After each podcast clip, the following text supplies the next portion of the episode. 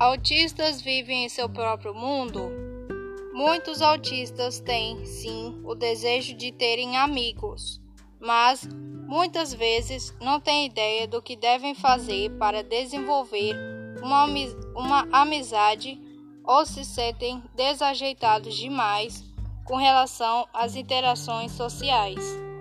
São tantas regras subentendidas que muitos se sentem confusos ou perdidos e acabam parecendo tímidos, hostis ou simplesmente desinteressados.